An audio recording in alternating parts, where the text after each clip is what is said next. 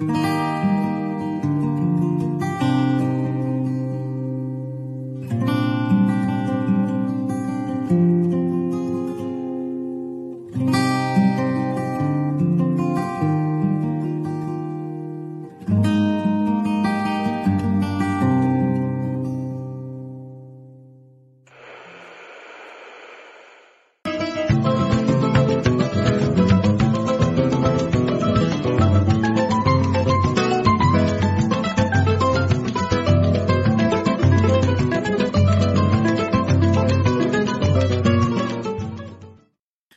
Saudações democráticas, muito bom dia a todos vocês. Começando mais um Giro das 11 ao vivo aqui pela TV 247. Com todo carinho para todos vocês, sejam muito bem-vindos aqui para mais uma jornada, para mais uma transmissão. Começando a semana, uma semana é, decisiva, uma semana importante para o Brasil no contexto geopolítico internacional. Lula pronto para brilhar eh, na, eh, no discurso de abertura da Assembleia Geral da ONU, né, que o Brasil abre desde 1948, a fundação da Organização das Nações Unidas. Olha, a gente tem muitas informações também para vocês, começando a semana quente em Brasília. É, quero aqui dar alguns spoilers do Giro das 11 de hoje. Nós temos a notícia do celular do Anderson Torres com ataques frontais ao presidente Lula. Né? Tem uma foto, tem uma imagem de Lula enforcado no celular de Anderson Torres, uma das notícias que tem repercutido muito nessa manhã de segunda-feira, dia 18 de setembro de é, 2023. É, temos aqui é, repercussão da entrevista que o Arthur Lira concedeu à Folha de São Paulo, dizendo que Bolsonaro não está morto, Bolsonaro não está morto, está vivo ainda, mas está inelegível e rumo à prisão, como consta é, das nossas apurações aí sobre as investigações da Polícia Federal. É, muitas outras informações nós vamos trazer para vocês aqui no Giro das Onze. Estamos ao vivo também pela TVT de São Paulo, TV do Trabalhador, também pela Rádio Brasil Atual FM 98,9 e pela TV Quirimurê na Grande Salvador, Bahia. Sejam todos muito bem-vindos. Vamos trazer meu primeiro convidado de hoje aqui, já o Altamiro Borges. Miro, se preparando todo aí. Meu querido Altamiro Borges, mais uma vez, cá estamos para começar uma semana, mais uma semana é, em que, aos pouquinhos, a gente vai tirando o Brasil daquele lodaçal. Estamos tirando, Miro? Tudo bem, Conde? Tranquilão, mestre? Tudo bom.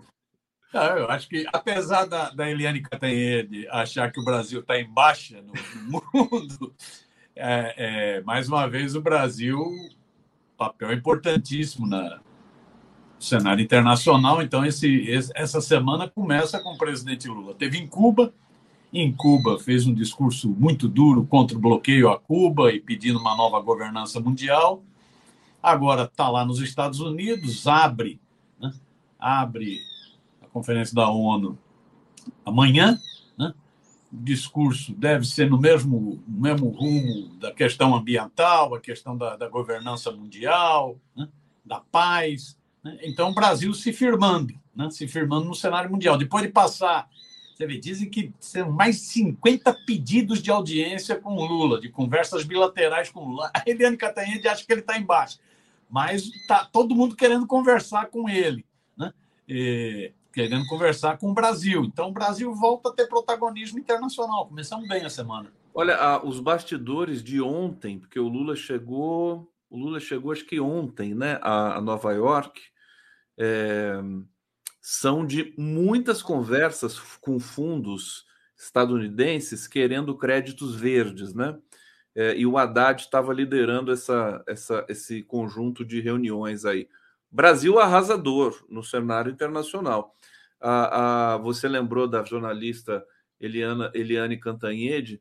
Quer dizer, ficou constrangedor para ela, coitada. Eu fiquei até com pena, porque ela, ela disse assim: não, o Lula está em baixa. Quer dizer, o cara é o, é, o, é o líder mundial mais respeitado no mundo. Né? É mais respeitado no mundo do que no Brasil, Altamiro Borges. Agora vamos começar por Cuba, Porque eu sei que você tem relações afetivas também com Cuba. Tem, né? Relações afetivas com Cuba? Muitas. Esse, esse bloqueio a Cuba, ele é absolutamente desumano. É, é um crime, né? Hediondo, de guerra internacional. Será que agora cai com essa influência do, do Lula? Coco, o que, que você pôde apurar da passagem dele por Cuba, que foi uma passagem rápida, mas foi muito intensa, né? É, não, foi uma passagem de um dia, mas teve com o presidente de Cuba, teve, teve com várias reuniões, né? teve no, no, no, G77 mais China, não é assim que chama? G77 mais China, né? um evento importante. E... Cuba, Cuba é impressionante quando você fala em relações afetivas. Cuba sempre me impressionou com a capacidade de resistência daquele povo. Né? Eu sempre fiquei com a minhoca, como consegue resistir depois de tantos anos de bloqueio? É um bloqueio criminoso, é um bloqueio, por exemplo, se um navio parar no, no, em Havana, ele não pode entrar em águas territoriais dos Estados Unidos. Ou no, né? É, é, são várias medidas de, de asfixia a Cuba. Né? Asfixia em remédio, asfixia em tecnologia é um negócio impressionante o que os Estados Unidos, porque os Estados Unidos consideravam Cuba a sua zona, né? consideravam Cuba o seu, seu prostíbulo, né? É. e, e, e, perderam a ilha. Né? E nunca admitiram isso, e nunca admitiram que Cuba fosse um exemplo, um exemplo de né? humanidade, um exemplo de políticas públicas, de educação, de saúde, nunca admitiram. Então, o cerco a Cuba é um negócio são várias leis, várias medidas para asfixiar economicamente a ilha. E ela, o que sempre me surpreendeu, aí essa ligação afetiva, é como conseguiu resistir. Eu cheguei à conclusão, assim, por cima, que quatro fatores foram determinantes para Cuba resistir. Né? Um fator é esse espírito de defesa da pátria, mas a pátria não, a, não dos patriotários, a defesa do país, da soberania do país. Né? Uma postura anti-imperialista muito forte. Então, quanto mais os Estados Unidos agridem, mais o cubano é, é, é, sente a necessidade de defender o país, né? não se submeter, não ser escravo, não ser servil. Então, é um sentimento, é um nacionalismo progressista. Né? É muito, essa eu acho que é uma marca do povo cubano. Às vezes que eu tive lá, conversando, é um negócio muito forte. Eles, inclusive, provocam os Estados Unidos. Venham, venham para cá, venham se meter aqui com a gente. Né? Tem, uma, tem um outdoor na parte mais próxima dos Estados Unidos que é exatamente isso. Não mexam com, não mexam com Cuba. Né? E ao mesmo tempo, sem querer te interromper, mas os Estados Unidos reconhecem a excelência de Cuba em algumas áreas da ciência, como por exemplo da medicina. Os médicos cubanos são profundamente respeitados pela ciência estadunidense. Pela política já é uma outra história, mas eles vão lá para os Estados Unidos, nas universidades eh, americanas, é, ministrarem cursos e tudo, são convidados, sempre convidados. É impressionante isso. Né? Era o segundo fator que eu ia apontar. Né? Então, o primeiro fator é o sentimento anti-imperialista, é o sentimento de defesa da nação, né? um sentimento de altivez, né? É, de altivez de um povo. Não é um povo com complexo de vira-lata, é um povo que defende a nação. Né? É, o segundo são as conquistas da Revolução Cubana, que aí são impressionantes. Era um povo que não tinha nada, então tem educação de qualidade, tem saúde de qualidade, né? Tem esporte, apesar de tudo, apesar do bloqueio criminoso, da asfixia financeira. Virou uma referência no mundo. Os médicos cubanos são referência no mundo. A medicina cubana, né? a indústria de fármacos cubano, referência no mundo. Então, essas conquistas da Revolução né? É, é, é, explicam também porque essa capacidade de resistência. Né? É porque é um povo que sabe o que era e o que passou a ser. É um paraíso? Lógico que não é um paraíso. Frei Beto é que tem uma citação que eu acho excelente. Frei Beto diz o seguinte: se você for muito rico, não vá a Cuba. Não tem espaço para muito rico em Cuba.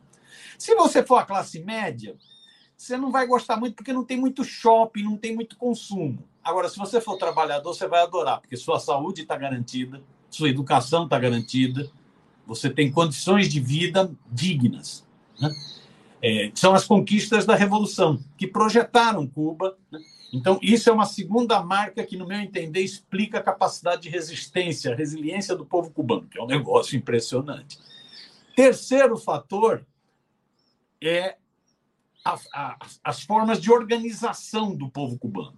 Né? Há muitos mecanismos de participação, não só na, no processo da eleição, mas em. Você tem os chamados CDRs, Comitês de Defesa da Revolução, que são comitês em cada quarteirão, que as pessoas se reúnem, discutem. Se tem uma criança que não foi vacinada, vai lá falar com a família que tem que vacinar. Né? Que se está faltando na escola, vai lá falar que tem que ir para a escola. Né? Então, são mecanismos de participação popular muito Cuba aprendeu um pouco com o processo de burocratização da União Soviética. Viu aquele negócio ruindo por ausência de participação popular e criou mecanismos de participação popular muito fortes. Ah, se discute muito em Cuba. Se achar que, que o cubano não discute política, o cubano é ácido, é crítico, né? mas participa das coisas. Né? E é ácido porque tem críticas a ser feitas mesmo, tem muitos problemas.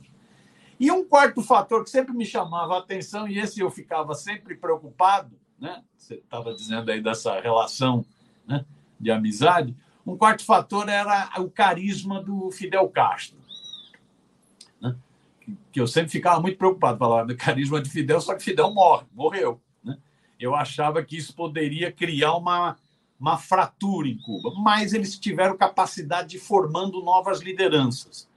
Você sabe que sempre essa, esse fator da liderança carismática é um bem, mas pode ser um problema. Né? É, nós temos aqui. É, nós temos que discutir, por exemplo, nós Lula. Temos, Lula. É, nós temos o Lula, Lula exatamente. É. Agora, você tem toda a razão. O Fidel né, deixou, é, antes de, evidentemente, antes de morrer, deixou o governo com o irmão dele, com Raul Castro.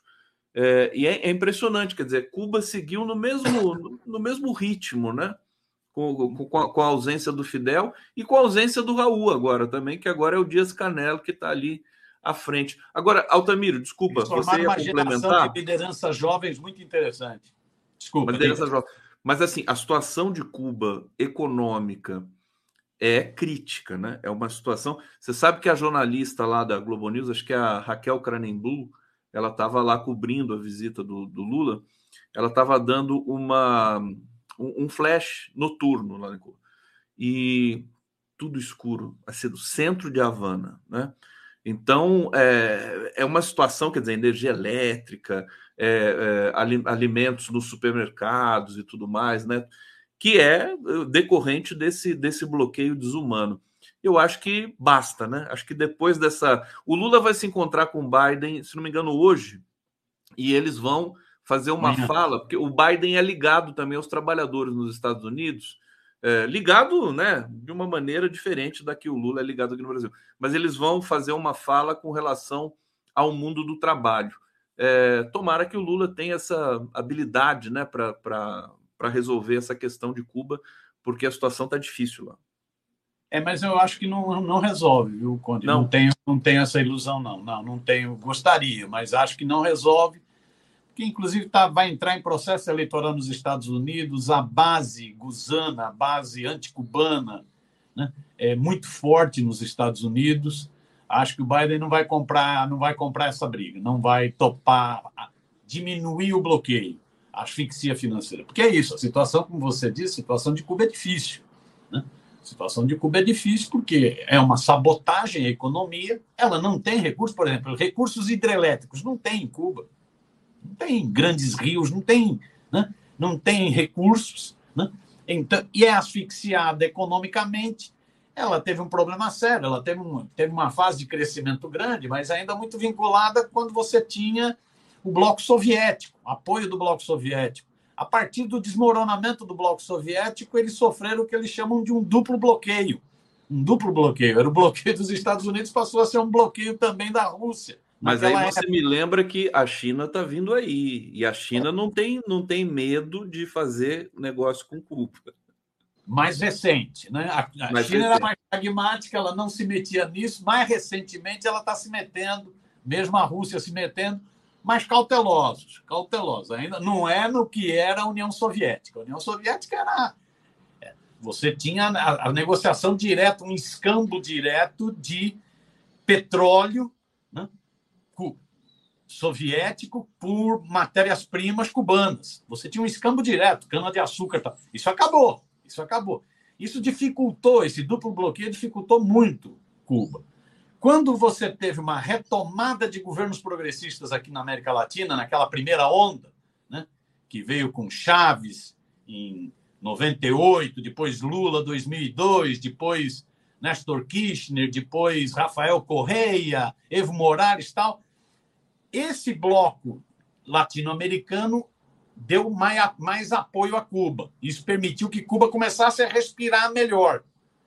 Só que depois você teve uma onda regressiva no, no continente. Golpes, derrotas eleitorais, piorou. Por exemplo, a relação do Brasil nas trevas bolsonarianas com Cuba foi uma relação de capacho dos Estados Unidos. Não, uma relação. O, o, Lula praticamente reabriu a relação com Cuba. Diplomática, exato. Com as relações interrompidas. Altamiro Borges. Altamiro, você é palmeirense, né, Altamiro? Sim. Cadê o Altamiro? Altamiro até congelou. Eu fui brincar com ele. Palmeirense, o sangue é verde. Sangue verde, sangue Eu tô, eu tô falando isso porque ontem o São Paulo ganhou do Flamengo num jogaço, hein? Eu sou São Paulino, que ninguém me ouça, mas eu sou São Paulino. O, o Altamiro, e, e, o São Paulo desclassificou o Palmeiras, hein? Na Copa isso. do Brasil. Sim, a Copa do Brasil. Isso, isso, isso. Foi, o São Paulo que tirou o Palmeiras. Foi, São Paulo... E o Palmeiras está encostando no Botafogo. Chega de falar de futebol, vamos falar aqui da nossa pontinho. pauta. Eu vou para o bate-papo. Miro, olha só, o Hussein Brasil, querido Hussein, está aqui. Boa semana, bom, boa segunda para você, Hussein, nosso associado aqui. É, bom dia, como funcionam as sanções? Ele, elas basicamente tor torturam a população na esperança de que o povo remova o governante de quem os Estados Unidos não gostam. É assim no mundo todo, né? Os Estados Unidos imperialista, né? imperialistas. É, é, Hussein Brasil, sanções não aprovadas pela ONU são ilegais. Ele ainda complementa aqui. Caro Lula, lembre de falar do Free Assange. Será que o Lula vai falar do Assange? Acho que vai, né? Ele é, ele é, ele é marrento, né? É, Se ele é falar do Assange na ONU, o, o, chão vai tremer. O Rogério Bessa Gonçalves via esse cartaz em Cuba. A Revolução Cubana não é do Fidel, a revolução é dos cubanos. Ô Miro, tem muito tema para a gente tratar. Eu queria que você falasse um pouco do Braga Neto, porque hoje é, é, apareceu essa denúncia, né? Que o general Walter Braga Neto, Braga Neto articulou é, no, na época em que comandava o Ministério da Defesa, um mecanismo que driblou decisões do STF que barraram o orçamento secreto para continuar a distribuir verbas a aliados do Centrão. E, portanto, entre 21 e 22, uh, ah, Braga Neto encaminhou para o Centrão a bagatela de um bilhão de reais do caixa do Ministério da Defesa. Braga Neto também está acusado de um processo que está sendo apurado pela polícia estadunidense e brasileira de é, superfaturamento de, na compra de coletes na intervenção do Rio de Janeiro. Fala um pouquinho da situação desse general que acho que está a caminho também é, de uma vida difícil, né? É, parece Parece que sim. Parece que o Braga, o Braga Neto estava meio escondidinho, né? Ele estava na, na época da. Tá quietinho ali, é, né? Ninguém falava ele, dele. Ele, o Heleno, tudo escondidinho. O Heleno adorava bravatear por aí, né? Como dizia o próprio Bolsonaro, o general Gagá adorava ficar falando besteira por aí, tá quieto, sumiu, né? E agora, e o Braga Neto também. O Braga Neto foi ministro, Braga foi interventor, ou seja, a preparação do, do, do da ascensão do, do, do Bolsonaro ao poder já estava naquela intervenção no Rio de Janeiro, né? Os militares cada vez mais presentes na política, né? Interventor com a, com a conversa de que ao fazer a intervenção do Exército na, na, no Rio de Janeiro ia resolver o problema da segurança pública no Rio de Janeiro. Só piorou, só agravou a situação da segurança pública, né?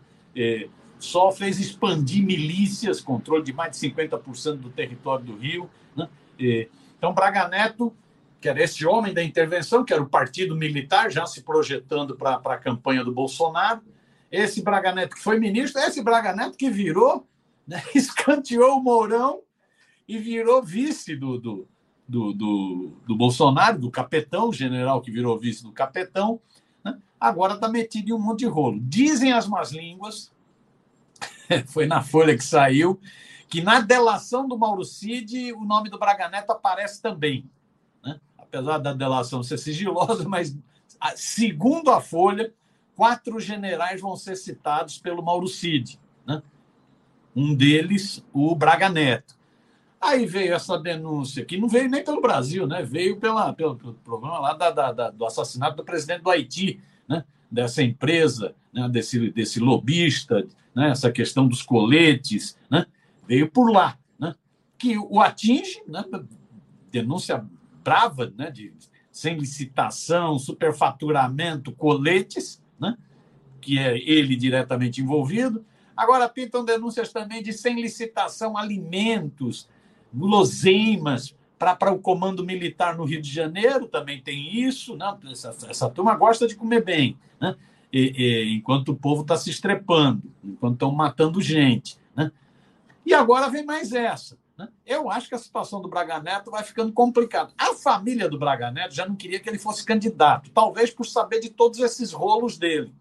Rolo quando interventor no Rio de Janeiro, rolo enquanto um dos principais ministros do capetão, do fascista, e rolo nessas articulações com o Centrão. O Altamiro, Agora... só, só para completar, um parêntese rápido nas Forças Armadas, a coisa já é complicada. Quer dizer, você tem práticas horríveis ali de corrupção. Tudo mais. Juntou com política, aí, é, aí deu é. nisso, né? Pois é, pois é, pois é. Dá, dá nisso. Então, só voltando nesse negócio do Braga Neto, parece que a família já não queria que ele fosse candidato no Rio de Janeiro. Agora diz que o próprio PL está repensando a candidatura do Braga Neto, porque parece, se vier realmente essa história da da delação do Mauro Cid, se a Folha tiver com a razão, se a Mônica Bergman tiver com, a, com fontes boas, se confirmar esse negócio do, do, do, do, Braga Neto na delação do Mauro Cid como um dos pivôs das negociatas das joias tal, aí a coisa complica mais. Então ele vai sendo queimado. Agora é isso. O problema é que não é. Olha o passarinho, olha a passarinhada do Altamiro. É, tá que lado. bonitinho. É, aqui do lado, olha ele aqui, tá falando ah. contigo. É, é bonitinho, danadinho. É, se esse, esse negócio do Braga Neto não é um general. É um problema que está é, é, é, é, chamuscando totalmente as Forças Armadas. Você vê essa pesquisa que saiu agora do Datafolha, né? cai, continua caindo a credibilidade. Os que confiam pouco, não confiam nada nas Forças Armadas, só está aumentando. Né? Só está aumentando. Então a instituição vai tendo muita dificuldade, né? E estava bem na hora de pensar uma reforma do, sistema militar profundo no Brasil. Né? Altamiro Bora, estou tão curioso para saber tanta coisa da semana passada que, que ficou, que vai reverberar nessa semana ainda com você, Altamiro. Antes de te perguntar, deixa eu só trazer aqui o Edson Macedo. Miro, dos fatores de coesão do povo cubano que você elencou, qual o mais importante? Você elencou quatro fatores, né? Acho que a resistência do povo cubano, né, Altamiro? Não, eu, a resistência, sentido anti, anti-imperialista, defesa das conquistas da Revolução, os mecanismos de participação popular e o carisma que o Fidel tinha. O carisma do Fidel, Fidel é, não está mais lá. Você falou do três fatores. Esses três fatores são são muito são muito iguais, né? Tem o mesmo peso, né? O Frei Beto, ele, ele é praticamente um cubano, o Frei Beto. Né? Ele, é, ele é simplesmente a figura mais é, talvez o brasileiro mais próximo de Cuba. Teve né? lá, inclusive, em Cuba, com a... teve agora com ele. Ele, ele. ele mora um pouco em Cuba, um pouco no Brasil, tem o um livro fantástico sobre o Fidel, né? Fidel Isso. e a Revolução. Fidel e a né? religião. Isso. Fidel e a religião. Catatal é... excelente. O Frei Beto é fantástico. Frei Beto, eu chamo ele para vir aqui, mas ele é tão compromissado com tanta coisa, mas uma hora ele vai vir aqui. Ele deve é, estar em eu... Cuba ainda. Ele está em Cuba ainda, né? Lula. É, ele, será que ele tá, ele estava junto, mas não, mas, mas, só em Cuba? Isso, ele... isso. Eu acho que não sei se foi para os Estados Unidos, acho que não. Altamiro, pessoal, nós, nós tivemos na semana passada é, o julgamento dos primeiros terroristas lá do 8 de janeiro. Você acompanhou, todos acompanhamos, foi, né, enfim, emblemático, né? É, foram, foram penas é, fortes, muita gente progressista é, do campo democrático até dizendo que foram penas muito altas. É, e já há um debate se é, o, esse esse processo, né? O, o, o Rui Costa Pimenta deu uma entrevista para a revista Veja, disse que o Bolsonaro está sendo perseguido. Eu não quero entrar em polêmicas pessoais aqui, evidentemente, mas eu queria que você é, desse o teu enquadramento desse processo. Você acha que está havendo exagero? Você acha que é perigoso? Você acha que a Polícia Federal está é, tá sob o comando do Flávio Dino, bonitinho? Como é que você avaliou essas condenações iniciais é, dos terroristas do 8 de janeiro? Eu avaliei como altamente positivo. Tem que servir de exemplo. Né? E o problema não são esses bagrinhos problema é o processo como um todo. Nós tivemos um processo de fascistização no Brasil. Né? Processo extremamente perigoso de militarização do poder, de ocupação de espaços, de fascistização em vários terrenos, né? de expansão de armas, de campanha de ódio, de homofobia, de misoginia. Nós tivemos um período de trevas no Brasil. Esse período de trevas, um ponto alto dele foi o golpe, a tentativa de golpe do 8 de janeiro. Não dá para analisar o 8 de janeiro sozinho. O 8 de janeiro tem a ver com todo esse processo de fascistização do poder. Né? Antes do 8 de janeiro, se você quiser pegar cronologicamente, regressivamente, antes do 8 de janeiro teve o 24 de dezembro. Os caras estavam colocando uma bomba num caminhão-tanque perto do Aeroporto Internacional de Brasília. Como disse o Gilmar Mendes, podia matar um monte de gente. Estava lá, foi descoberto. Um deles era assessor da ministra Damares, foi assessor da ministra Damares, um dos participantes desse negócio. Isso foi no dia 24 de dezembro. No dia 12 de dezembro, dia da diplomação do Lula, os fascistas quase ocuparam a sede da Polícia Federal. Queimaram o ônibus, queimaram, jogaram, jogaram o ônibus para fora de pista, em viaduto. Né? Antes disso, você teve transformaram quartéis em incubadoras de terroristas. Tenta ir acampar num, num, num gramado de um quartel para ver o que, que te acontece. Os milicos deixaram.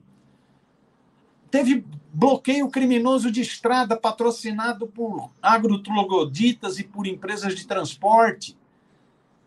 Então foi todo um processo, o 7 de setembro. Era um processo de fascistização. Era preciso uma pena dura. Lógico que a pena dura pega os executores inicialmente, e no caso dos executores são os bagrinhos. Eu estou achando, inclusive, quando que está é leve. Porque precisa, além dos executores, pegar os incentivadores. É preciso ver quem foram os deputados que envenenaram a cabeça desses debilóides que foram para Brasília, desses panacas, desses bagrinhos que foram para Brasília, desses, dessas buchas de canhão, esses babaca que vão ficar presos porque foram instrumentalizados, foram idiotas.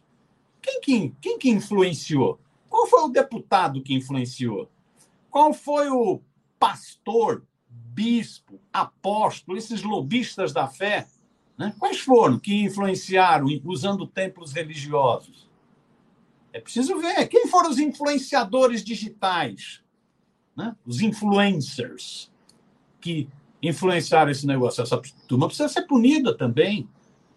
Mais ainda, quem financiou esse negócio? Porque isso teve muito dinheiro envolvido. Não é fácil transportar pessoas para Brasília para ficar aquartelada lá no QG, no Forte Apache do Exército. Quem que bancou aqueles churrascos belíssimos todo dia no Forte Apache do Exército? É grana. Quem financiou esse negócio? Até agora só tem bagrinho também. Teve um relatório da ABIN que falava que financiamento foi de vários ruralistas. Quem são esses ruralistas? Então, eu acho que está brando por enquanto. Esses 17 anos de cadeia por Bagrinho é pouco. Né? Porque tem que pegar os outros e tem que pegar quem organizou essa ação.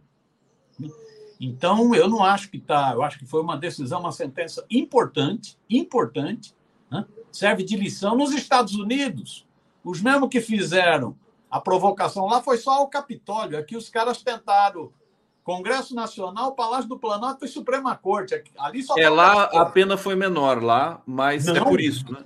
Não, foi maior, 22 anos. 22 o anos? 22 anos. Um dos líderes dos, do principal grupo terrorista supremacista branco dos Estados Unidos, que é um tal de Broad Boy, né? a pena de 22 anos. A, a menina que ficou famosa, aquela que roubou um escudo de um policial e quebrou vidraça, 10 anos. Outro líder de um grupo de um grupo terrorista, 17 anos também. Então, é, é, é, eu acho. Agora, o que todo mundo comentou é o seguinte: se a pena desses cidadãos, né, desses magrinhos, foi dessa é, magnitude, 17 anos e tal, a dos mandantes e dos financiadores deverá ser obrigatoriamente maior. Está todo mundo preocupado, Altamiro, que, que os mandantes e os financiadores e os, e os mentores intelectuais não sejam punidos. Mas, francamente, eu queria até colocar minha colher nesse campo, que é o seguinte: eu acho que é uma questão de ter paciência. Eles estão sendo investigados. Estão sendo, né? Daqui a pouco vem a leva dos financiadores e a leva dos mentores intelectuais. Você acha que isso está sob risco?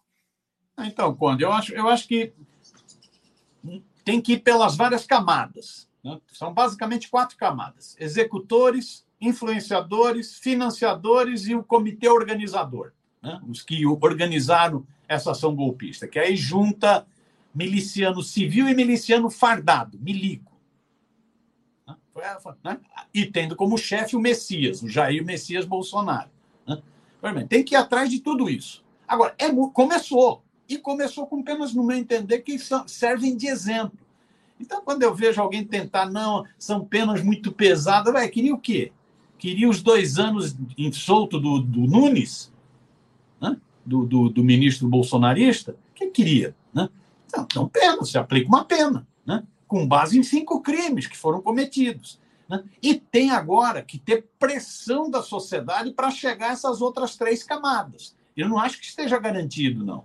Eu acho que corre o risco de ter um acordão para liberar algumas dessas camadas. Por exemplo, eu tenho dúvida se vai chegar na camada dos generais. Eu tenho dúvida.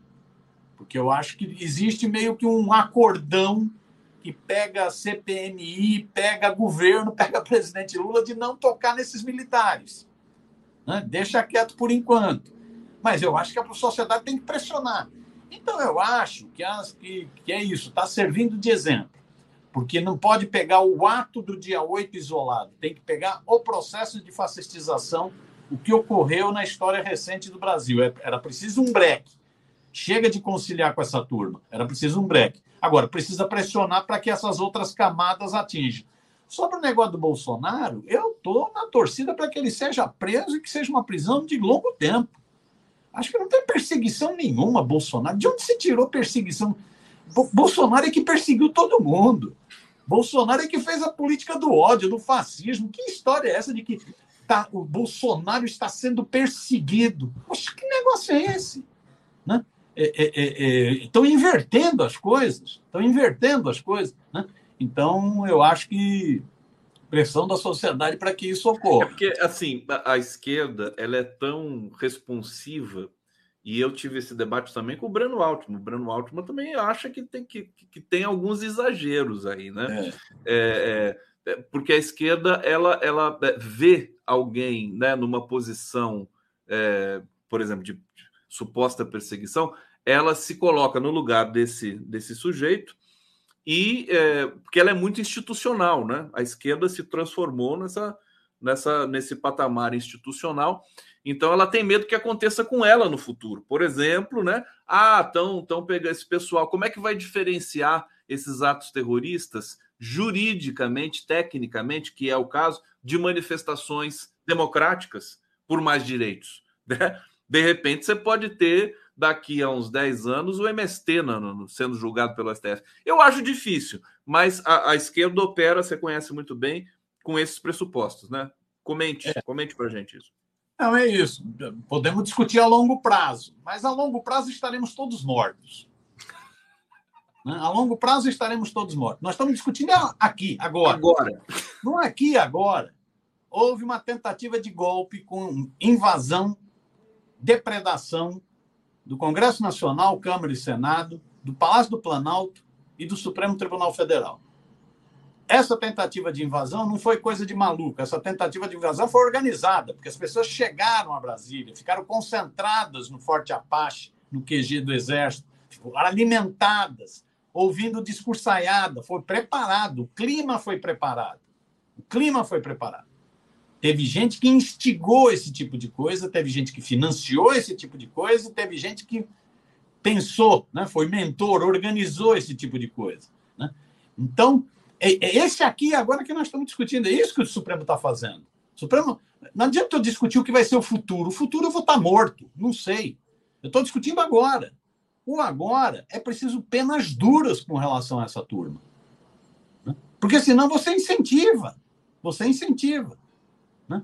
Lógico que você tem que ter mecanismos que impeçam concentração de poder, que impeçam exibição. Não é isso? Muito exibicionismo. Né? Mecanismos de controle. Mas isso é um outro debate.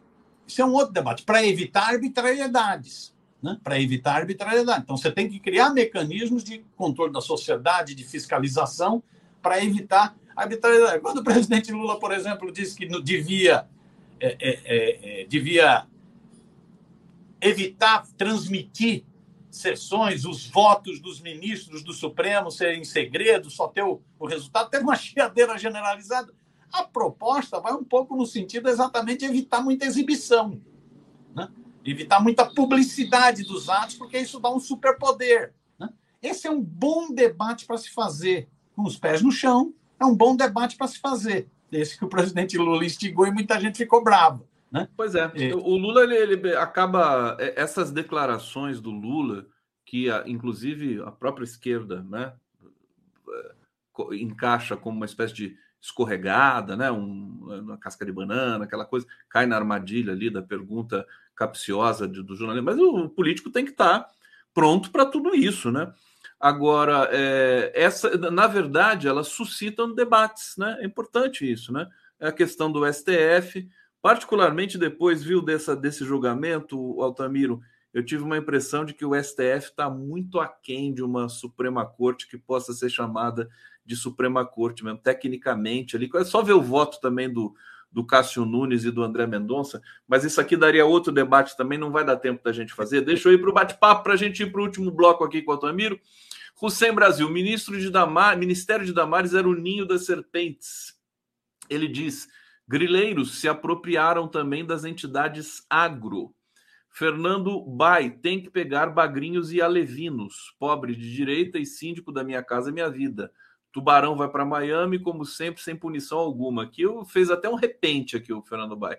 Obrigado, Fernando Bai. E o Hussein mais uma vez. Os políticos Eduardo Carlos Flávio Nicolas Geyer é, Damares, Kisses, Mourão, Otone, Zambelli, etc., civis, Silas, Hang, Nigre, Wizard Madeiro, etc. É, esses, esses nomes que o Hussein está dizendo aqui são candidatos é, fortes a passarem pelo julgo da justiça, né? É, eu te, vou até lembrar um meme antes de passar para você, para você finalizar, Miro, que é o seguinte: é, a, a, o sensacionalista falou assim, né? Justiça autoriza é, bolsonaristas a acamparem por 17 anos na Papuda. Achei tão bonitinho isso. Vai lá acampar, né? Quer acampar? Eles são muito sacanas. Muito bom. Ô, Miro, mas e aí? Diz aí desses caras aqui. Eles são candidatos, né? É, aí tá, aí tá uma listinha. Aí tá uma listinha de influenciadores né, de financiadores.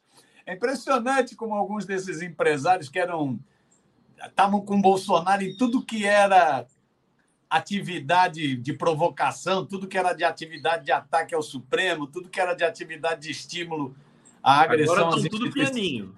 Com, sumiram. Impressionante. Eu estou com saudade do velho da van, com aquela roupa verde e amarela dele. Eu estou com saudade dele. Ele sumiu com aquela careca. Tô com saudade. Sumiu aquele cara do Madeiro que adorava bravatear, sumiu. Né? O, né? Vários empresários, o cara lá da Tecnisa, vários sumiram, sumiram, sumiram, sumiram, sumiram. Né? É, então aí a listinha é boa, uma listinha que pega financiadores, pega influenciadores, políticos influenciadores e pega quem ajudou a organizar. Por exemplo, diz a, diz a menina, é o nome dela, Lu Gaspar, eu acho que foi, do Globo que o, o Flávio Bolsonaro. Então, da mesma forma como a Mônica Bergman falou que quatro generais estariam na delação do Mauro Cid, a, a, a, no Globo se falou que o Flávio Bolsonaro também está na delação. Também está na delação do Mauro Cid como um dos pivôs de todo esse processo, né? do golpismo tal, de todo esse processo. Ou seja, pode tem, precisa chegar nesse nome que está aí, Flávio, Flávio Bolsonaro, carinhosamente também chamado de Flávio Rachadinha. Né? Precisa chegar nele. Então, ou seja, precisa chegar nessa turma. Evidente que se não tiver pressão da sociedade, se ficar pegando leve, se não tiver pressão da sociedade, não vai chegar nessa turma.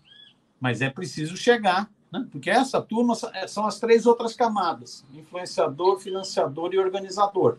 Precisa chegar nessas três outras camadas, aí só com muita pressão, porque aí é, alguém falou aí, vai tudo para Miami, né? Vai tudo para Miami. Eu acho que a pressão está acontecendo. As pessoas estão exigindo, estão usando muito aquela hashtag, né, sem anistia. Eu acho que a coisa vai, viu, Otamiro? Assim, o meu otimismo é irrefreável, incontornável, né? combatendo o meu ceticismo estrutural comum a todos os brasileiros. Querido Altamiro, desejar excelente semana para você, viu, querido? Cuida da passarinhada aí. Você dá comida é. para os passarinhos? Lógico, hoje. Ah, tem que dar frutinha, né? Aquela coisa. Alimenta... Bem alimentadinho. Tudo bem frutinha, bonitinho. O Miro cercado de passarinho. Depois eu vou pedir pro, pro, pro Miguel Paiva fazer uma, uma charge tua, assim, com os passarinhos, todos cantando ali. Obrigado, Miro. Agora tem vinheta nova aqui no, no, no Giro para vocês darem o like. Ó, ó que bonitinho isso aqui. Valeu, Beijo, valeu, Miro. Tchau, tchau.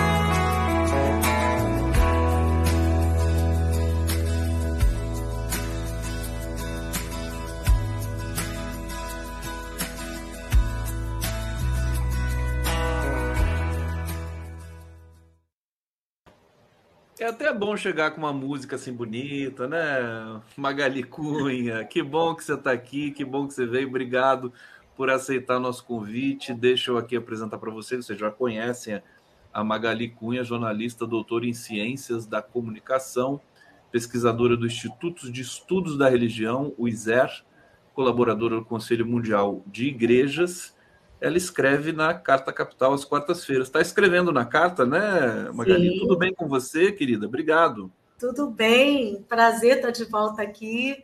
Tive que tomar um banho correndo, eu cheguei tão suada da rua. Eu estava na rua antes de, de entrar aqui. Eu falei: não, não posso aparecer para as pessoas do jeito que eu cheguei em casa. Então, dei aquela arrumada. Estou aqui com vocês, é um prazer. Está demais, está demais, Magali. Soberana, soberana.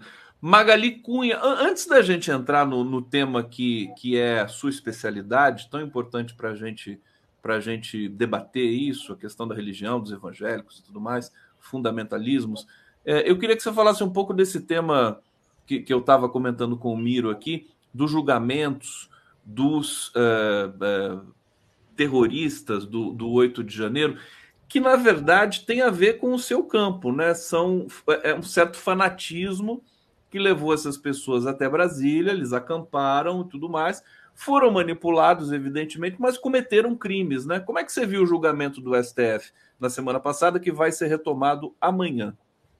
Eu vi como um marco histórico. A gente tem aí um, um momento que vai ficar na história do Brasil em termos de defesa da democracia, de que as pessoas esse processo sirva é, de um processo educativo é, do que significa é, ser democrático, protestar dentro daquilo que a gente conhece como protesto, manifestação, mas evitar e combater, enfrentar os extremos. Quer dizer, o que, o que nós vimos, algumas pessoas falam, ah, manifestantes, eu tenho acompanhado lá a CPMI do 8 de janeiro, né, o pessoal é, é, da oposição que está lá para defender o governo anterior, diz, não, eram manifestantes. Não, não, não eram manifestantes. Aquelas pessoas, é, como você bem disse, Conde, foram conduzidas, incitadas por todo um processo que a própria CPMI está mostrando, que é anterior ao 8 de janeiro, né, a um processo de incitação, de envolvimento emocional das pessoas, mas sabiam o que estavam fazendo. Eles estavam ali cientes do que estavam promovendo, participando, então um ato extremo. Então a gente tem um momento muito importante né, na nossa história de defesa da democracia e que fique como um processo educativo. É, a gente tem, vai ter consequências muito importantes. Né? Eu ouvia o que você dizia ao, ao Altamiro antes, é, da campanha sem anistia, né? É, é preciso bater nessa tecla. Eu só não gosto muito da palavra anistia usada nessa campanha. Eu acho que a gente tem que chamar sem impunidade. Anistia é uma palavra histórica muito importante para a gente defender direitos, né? A gente tem anistia internacional. Anistia no Brasil está tá muito associada àquela questão da ditadura, mas, mas existe essa polissemia de fato, porque é. hoje nós estamos nos deparando com uh, talvez um, a, a, oportunidade de virar a página de uma vez da ditadura militar, né? Total, que... total. Eu, eu, eu gosto de gritar sem impunidade, né? Porque eu sim, acho que a questão aí é, é, a impunidade e não repetir aquela anistia que, que, que de 79 que realmente foi injusta e a gente tem os efeitos disso até hoje, né? Por isso que a gente precisa de um processo muito importante que seja educativo para a gente conversar sobre esses temas. Quando eu falo educativo, esse tema do julgamento levanta uma série de outros temas que a gente precisa revisitar da nossa memória recente. Então, a gente tem um momento muito importante que a gente precisa acompanhar com toda a atenção. Magali Cunha aqui no Giro das Onze. Vocês viram o recadinho para dar o like aí? Então, vou reforçar aqui com vocês. Por favor, dê o like participem aqui do nosso bate-papo. Você que está nos assistindo em TV aberta, TV aberta não tem essa interação tão forte como no YouTube. Você pode pegar seu celular e usar como segunda tela participar aqui conosco. Olha, bate-papo mais uma vez aqui. O pessoal gosta muito desse debate sobre religião aqui no nosso coletivo. Magali, é, vamos ver se eles estão trazendo já questões nessa, nesse campo. É, Hussein Brasil, Paulo Marinho está na hora do celular do Bebiano. Não, isso aqui é uma questão política, perfeitamente. Mas ele diz aqui: neopentecostalismo induz a sionismo cristão. Não sei se eu entendi isso aqui, mas está aqui lida a sua mensagem. E aqui tem mais uma mensagem aqui: Antônio Marcos Donaton. A esquerda não cumpre, cumpre seu dever de casa, não mobiliza nenhum quarteirão. Militares foram anistiados no passado e deu essa, nessa bagunça que vemos hoje.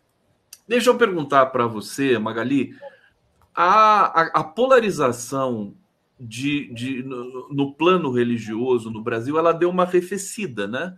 Depois da eleição do estou enganado, não? Você que pesquisa isso o tempo todo, quer dizer, aquela coisa evangélica, preconceito contra o evangélico, por parte, inclusive, dos setores democráticos, que não compreende direito qual que é o fenômeno, né? Aliás, é o papel que você exerce de trazer, de traduzir um pouco quais são qual é o perfil de, de do, do, do, é, dessa, dessa comunidade no Brasil que cresce né, bastante. A gente sabe que tem muitos problemas, como em todos os lugares, né, como em todas as outras religiões, mas existe um fenômeno muito específico ali nos evangélicos que foram também instrumentalizados no campo político. Faz um, um, um resumo dessa, desse eh, quadro atual desse campo no Brasil de fato, as pesquisas mostram que houve um, um arrefecimento, como você fala. É, as pesquisas mostram é, que os grupos religiosos, em geral, evangélicos incluídos, é, estão aí apoiando e aprovando o atual governo, o governo Lula, é, e, e, acompanhando e, e sendo beneficiados né, por por uma série de medidas que realmente estão trazendo diferença na vida da população. É fato que, como a gente sempre diz, os grupos evangélicos eles são de maioria grupos é, da camada mais empobrecida da população, são grupos de periferia, pessoas negras, pessoas que ganham até dois salários mínimos, na maioria. Então, qualquer medida que traga diferença na vida dessas pessoas vai ser sentida e vai pesar numa avaliação. Então, nós, nós, nós temos realmente, as pesquisas mostram isso. Agora, o que nós temos acompanhado, estudado, vários pesquisadores, aliás, eu estive, estou com ideias fresquinhas aqui, porque eu estive quinta-feira passada num seminário de pesquisadores e pesquisadoras em política e religião, e estávamos justamente discutindo sobre essa fase que a gente está vivendo agora, E há uma compreensão de, disso, que a gente tem um avanço, é, no sentido de diminuir essa polarização ao extremo, mas nós ainda temos a presença de grupos é, que nós chamamos de mais radicalizados, né? Tanto entre evangélicos quanto entre católicos e outros grupos como espíritas também. A gente tem os chamados grupos mais radicalizados. Esses grupos já estavam aí é, durante todo o período é, do governo Bolsonaro, em apoio ao governo Bolsonaro, atuaram fortemente nas eleições. Inclusive, temos a presença de vários deles no 8 de janeiro, né, pessoas identificadas é, como grupos religiosos atuando ali. É, e esses grupos eles ainda permanecem. É uma minoria, mas é uma minoria que, que faz barulho, que atua e que influencia e que tem o apoio de políticos na é, Câmara Federal, principalmente na Câmara Federal. É, então, isso tem uma reverberação, é, em especial daquilo que a gente chama de, é, de discurso verbal, terrorismo, terrorismo verbal, para colocar pânico em certas é, é, é, temas, em certas pautas, e também é, é, a desinformação que corre solta, né? É, e esses grupos, então, não tendo o que trabalhar em termos de crítica ao governo, dos feitos do governo, vão requentando temas e acirrando essa radicalização com a questão principalmente da pauta da chamada moralidade, mas a gente tem que dar um avanço nisso, não é só moralidade sexual, mas são pauta, pautas antigênero, né, com muita força, e as pautas de, de ameaça à, à, perseguição a cristãos. Isso tem sido muito forte, é, corre como água em espaços digitais de grupos religiosos, não só evangélicos, mas também católicos, muito especialmente. Então, a gente tem que estar Perseguição por parte de, de, de quê? De quem?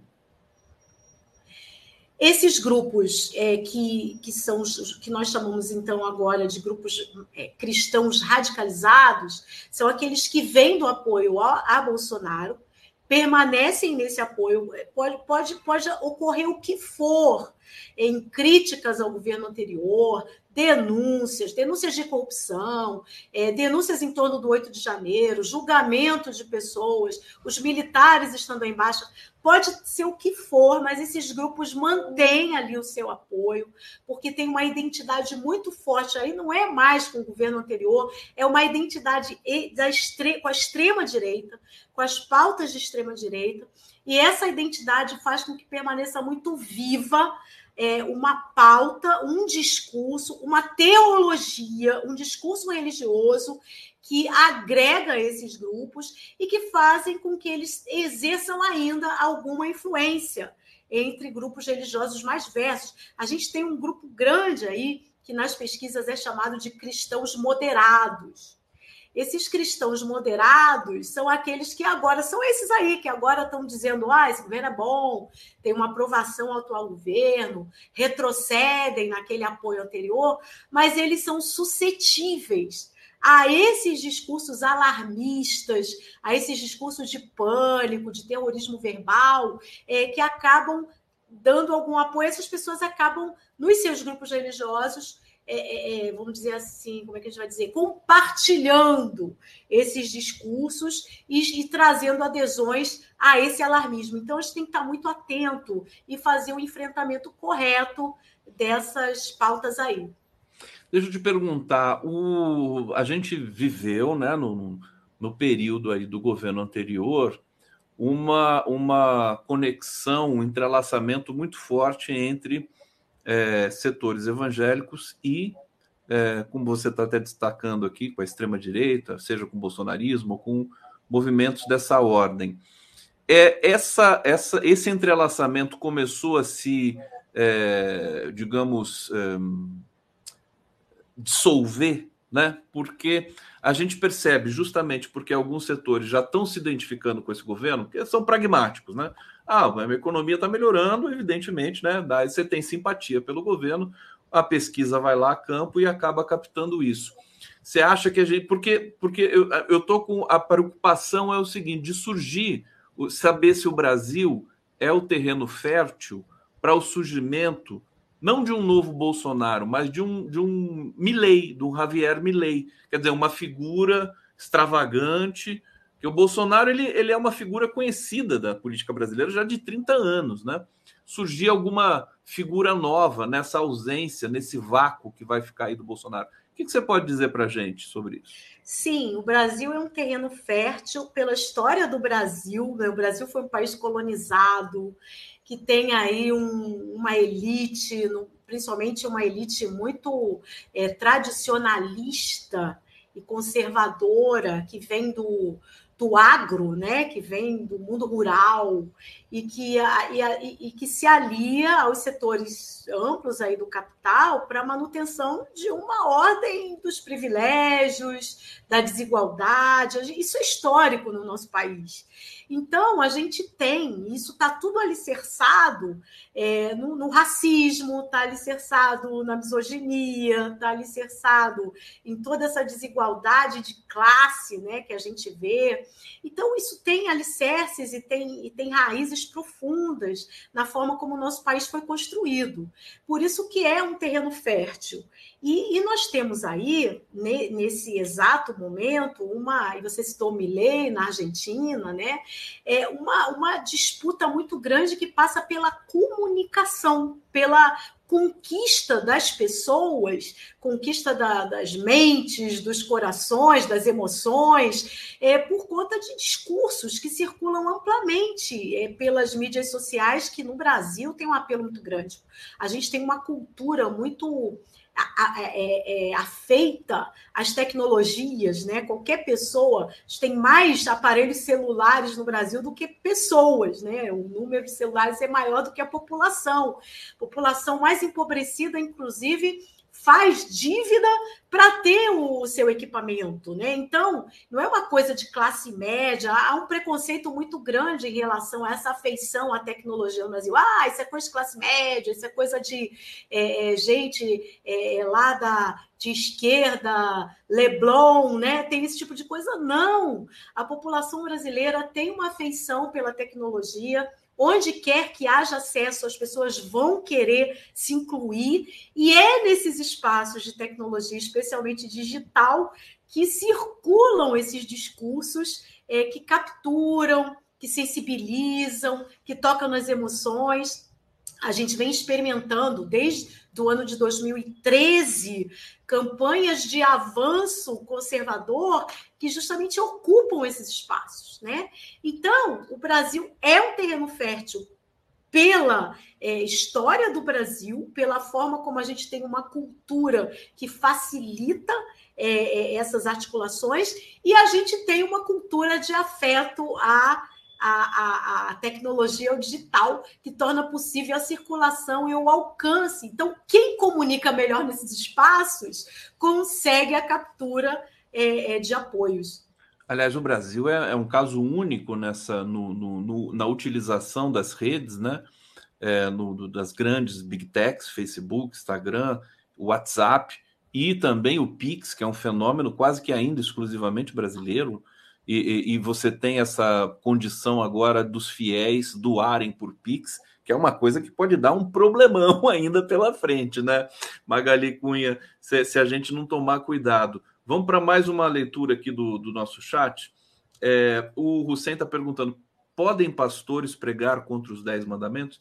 Eu acho que isso. Eu vou até pedir para você falar para a gente rapidamente sobre essa questão do Hussein, porque isso ficou tão confuso no campo das religiões. Quer dizer, a pessoa está defendendo um cara que defende armas, aí associa Jesus Cristo com arma, e Jesus Cristo andaria armado, apare, aparecem esses enunciados extravagantes aí. Que fenômeno é esse? Quer dizer, é, é, quase que incontornável, né? Quer dizer, faz parte da atividade linguageira, né? Você vai associando uma coisa com outra, meio que sem nenhum critério, né? Como é que é isso? É, o que a gente tem é, você já usou a palavra aqui hoje, Conde, é a instrumentalização ideológico-política das religiões, né? que não é uma novidade na história da humanidade. As religiões não nasceram para fazer política, mas é, são seres humanos que estão envolvidos e acabam os próprios religiosos, sejam os próprios religiosos, usando de instrumentalização da política para atuar no espaço social, sejam pessoas que não têm nada a ver com religião, mas que lançam mão da religião para fazer política. Então a gente tem esse esse esse movimento dual, né? Então, e, essa instrumentalização, esse uso ideológico, político da religião, dos discursos religiosos, dos livros religiosos que existem, eles acontecem, acontecem muito, então não tem coerência, porque não, não é para ter coerência mesmo, assim, né? quem tem esse objetivo, né? Se o objetivo é fazer política lançando mão da religião, o objetivo primeiro não é a religião. Então vai se utilizar. É, na verdade, quando as pessoas perguntam, e a Bíblia, como é que fica Jesus? A Bíblia, Jesus, Deus, acabam sendo meras desculpas é, é, é, no discurso. O que importa é a condução ideológica do discurso, é aquilo que se quer usar para convencer as pessoas para o objetivo maior, que é fazer política, disseminar pautas ideológicas. Então, a religião está ali como um recurso retórico, né? Então a pessoa usa, fala lá, é, até quando se vai estudar teologicamente os casos, aberrações e até o que se chama de heresias, né? que é de se colocar uma pauta completamente oposta àquilo que a religião prega e afetando até o conteúdo da religião. Então, é, a gente tem que observar. Desculpa, tem, tem, um nome, tem um conceito que o pessoal usa, blasfêmia, né? Blasfêmia, heresia, é, é, e, e, e se, se, se, coloca totalmente o oposto, né? E, e, isso acaba sendo permissivo em, por lideranças praticarem esse tipo de, de, de, de discurso em nome do objetivo maior, que aí não é fazer a religião e defender a religião, mas defender objetivos político-ideológicos. Objetivos específicos. Talvez a palavra maior dá a impressão que é um objetivo nobre, né? Não é nobre, né? Quer dizer, é, um, é, uma instrumentalização, né? Agora, é... há pessoas dos grupos religiosos que compreendem isso. Muita gente pensa que as pessoas são tábulas rasas, que, que isso vai sendo enfiado na cabeça, nos ouvidos das pessoas. Não, há muita gente que observa e escuta e critica, e muita gente reage. Há muitas pessoas hoje nas igrejas reagindo a essas práticas. Se, durante as eleições foram muitos casos de pessoas que se levantavam e diziam: epa, isso aí não está certo, não. Se levantavam nos próprios momentos de culto, questionando os líderes, os pastores, em missas, algumas missas, em espaços é, é, é, questionando padres, e algumas que não têm a coragem de levantar a mão e gritar, elas se retiram e passam a ser ausentes, né? De, de, não frequentam mais espaços. É, a, a gente deve ver agora os resultados do censo, se a gente conseguir ter esses resultados da religião, um número mais alto de pessoas chamadas desigrejadas, das pessoas que querem manter sua identidade cristã, mas que não querem vínculo com igrejas por conta de uma frustração, por conta desse tipo de coisa que a gente está falando aqui, porque as pessoas elas raciocinam e elas conseguem comparar o tipo de educação religiosa que um dia receberam com o tipo de educação religiosa que estão recebendo agora e causa muitas frustrações. Não se pode subestimar né, o, a, a capacidade da população de raciocinar, do sujeito, do ser humano, enfim. Nós temos defeitos, mas nós temos também algumas virtudes, né? Exatamente. Isso é uma coisa importante. Eu me lembrei agora, Magali, eh, chegou num momento de tão, tão tenso de é, instrumentalização política no campo, no terreno evangélico, que eu, eu vi relatos de pessoas que estavam assim, elas iam para os cultos para tentar se acalmar, né, é, completar a sua vida e tudo mais. Aí chegava lá, o pastor só estava falando de política, ela pegava e ia embora. É, não tem condição mais de, de acompanhar isso. Chegou naquele momento limite das eleições, né? Que a coisa foi, foi, crescendo, crescendo, crescendo. Agora, essa que é a questão que eu te perguntei em primeira, primeira mão aqui. Quer dizer, isso isso foi está arrefecendo agora com a, a, a esse esse é, inferno astral do Bolsonaro não é inferno astral, quer dizer, ele está sendo julgado por tudo que ele fez, né? Inelegível, está sendo investigado, né? A própria Michele Bolsonaro que tem que fez esse link, né, com uh, os evangélicos, com a igreja, ela, ela também está muito vulnerável porque ela foi associada à questão das joias, depósito de cheques e tudo mais. Como é que isso está repercutindo, assim, se é que você pode dizer alguma coisa sobre isso? Então, o, o maior exemplo que a gente pode tomar da repercussão impactante negativa é o silêncio é o silêncio de várias lideranças que não se pronunciam sobre as denúncias, sobre fatos, porque agora a gente está lidando com fatos, né, que são explícitos, investigações que estão vindo à tona, não são meras críticas e comentários, né? Nós temos comprovações. Agora estamos aguardando aí os resultados da chamada delação premiada é, de personagens aí que estão envolvidas nessa história toda e que certamente teremos aí mais dados, mais elementos é, nessa acusação.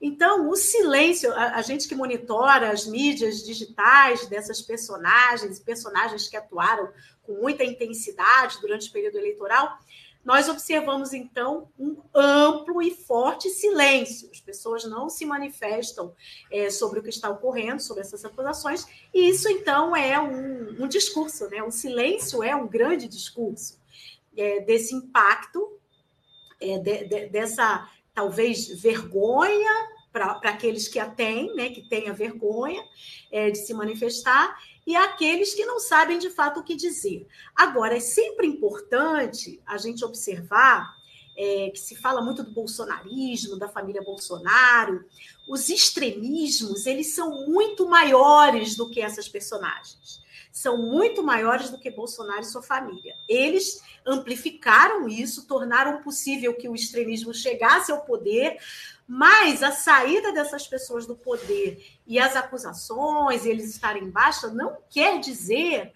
que os extremismos estejam em baixa. Pelo contrário, há uma atuação intensa. Nós temos o Congresso Nacional mais conservador dos últimos anos, né? As, as pessoas que lá estão, a, a, chamada bancada da Bíblia, eu não gosto de chamar esse nome, porque a Bíblia tem um nome tão positivo, né? Eu gosto de chamar de bancada Babel, se é para chamar um B, é, é Babel, né? Da confusão, da mentira, do ódio, né? Então, essa bancada religiosa que está lá é um grupo forte. Nós temos esses grupos que eu já mencionei aqui, que estão nas igrejas, nos grupos religiosos, que são esses é, é, extremistas, né? são esses grupos radicalizados que têm essa consonância, e esses grupos vão mantendo, estão se preparando para as eleições de 24 nos municípios. Né? Então, a gente não pode relaxar, né? temos que manter acesa a nossa vigilância, as nossas ações, como ocorreu durante o período eleitoral do ano passado. Não, não, não dá para achar que porque houve, então, essa diminuição, né, essa diminuição dessa força, os grupos estão mais calmos, esses grupos moderados aceitando o trabalho do atual governo, mas não quer dizer que a gente não, não volte a ter problemas, especialmente em ano eleitoral, que é o ano 24. Olha só, vamos, vamos seguir aqui. Esse debate é muito importante. Vou trazer comentários aqui do nosso público. É, Jairo Cabral, você recomenda o livro Traficantes Evangélicos? Quem são e a quem servem os novos bandidos de Deus? Da pastora Viviane Costa, Olinda Presente. Você conhece esse livro? Conheço, conheço a Viviane Costa e trabalho com ela, né? Uau! A, Viviane Costa é, é uma pessoa muito importante hoje nesse cenário. Ela é uma pastora da Assembleia de Deus, é uma, uma mulher pastora da Assembleia de Deus, é, começou o seu trabalho na Baixada Fluminense, em Nova Iguaçu. Da, do seu trabalho como pastora, que ela decidiu aprofundar, ela foi estudar é, ciências da religião, ela fez um mestrado em ciências da religião, e no mestrado ela estudou esse é, desenvolvimento de uma religião é, de, no tráfico, né? Como é que o tráfico também tem essa relação é, com a religião em espaços de periferia, e o livro Traficantes Evangélicos é o resultado da dissertação de mestrado da Viviane na Universidade Metodista de São Paulo. Aliás, eu a conheci, antes de trabalhar com ela, eu a conheci quando ela era estudante lá, porque eu era professora na Universidade. Eu, eu já estou apaixonado por ela, já deve ser uma grande pesquisadora. Aliás, você devia convidá-la para. Vou convidá-la, sem pra, dúvida posso nenhuma. Te passar o contato dela depois. E agora, mais recente, eu vim reencontrar a Viviane no Instituto de Estudos da Religião, o ISER. Ela coordena um projeto do ISER chamado Fé no Poder que vem das bases. É um trabalho de formação com pessoas é, das bases é, religiosas e que não são pessoas radicalizadas, são essas pessoas aí moderadas e que têm a intenção de aprender mais sobre outras formas de ser igreja que não as formas mais conservadoras. Quer dizer que a tese da, da Viviane Costa traz a informação de que uh, evangélicos, uh, o tráfico e a igreja se misturaram e você tem é, essas personagens, a pessoa que é evangélica e é traficante, é, e tem uma metralhadora e, e, e, toma conta do pedaço nas Sim. comunidades do Rio. Sim, ela fez um trabalho muito significativo e especial no chamado Complexo de Israel, no Rio, né? É, e, e, ali é pesquisa, pesquisa de campo. É, quem é pioneira nesta, nesse tipo de trabalho, nesse tipo de abordagem, é a professora Cristina Vital, com quem eu também trabalho no ISER. Ela é professora da Universidade Federal Fluminense e integra a nossa equipe de religião e política do ISER. A professora Cristina, já nos anos 90, estudou a favela do Acari, no Rio, e como é, traficantes fizeram uma certa limpeza da área é, em termos dos grupos é, católicos e principalmente de matriz afro, que ali existiam por conta da identidade evangélica que esses traficantes carregavam. Por serem filhos e filhas de evangélicos e terem crescido na igreja e se tornado traficantes, ou convertidos em prisões é, e, e, e, voltam, saem da prisão, mas voltam para o tráfico, mas carregam aquela conversão religiosa com eles e fazem uma síntese algo muito, muito inusitado, nunca antes pensado de ocorrer é, é, é nas periferias é, das nossas cidades. E a, a Cristina precisa... Vital pesquisou, a Cristina tem um livro também, muito importante, que eu recomendo a quem tem interesse nesse tema, chamado Oração de Traficante, que é referente às pesquisas que ela fez é, lá na favela de Acari. A Viviane Costa se inspirou no trabalho da professora Cristina Vital e avançou nesse trabalho, e aí o livro é, Traficantes e, e as duas devem também trabalham juntas. Estamos todas juntas lá no Olha que tema, que tema fantástico. O Brasil realmente é um, um berçário de né, questões absolutamente singulares, né? Quer dizer, ligação, tráfico, igreja, comunidade. É, a gente precisa aprofundar muito isso. Precisamos também que o próprio novo governo, a sociedade de maneira geral, né, invista nessa compreensão, né? Porque senão a gente pode tomar um, um processo é, assimétrico, mais uma vez, desequilibrado com relação a essa instrumentalização aí é, das religiões. Aqui o Zato está dizendo Lula teve quase 7 milhões de votos dos evangélicos. Sim, ele teve. Né? Inclusive, entre as mulheres evangélicas, os setores democráticos têm mais é, entrada, né? penetração. Ralph de Souza Filho impressiona e embasbaca deixar nos perplexos um Estado laico a permitir se a conviver com a esdrúxula existência de uma bancada evangélica. Parece até português de Portugal. Isso, é, isso é, é, impressionante. Quer dizer, o Estado é laico. E como é que a gente convive com uma bancada evangélica? Isso, isso tem precedente também no, no, no, no, no resto do mundo? É, Magali? Tem algumas experiências, em especial na América Latina, e articulações, não na forma de bancada, mas nos Estados Unidos é histórica a presença de grupos religiosos no parlamento né, dos Estados Unidos. Na verdade, é, eu esqueci o nome da pessoa que falou isso, é, é, é que fez a, a, a abordagem, me desculpe ter esquecido o nome, é o Ralph, né? Oi, Ralph.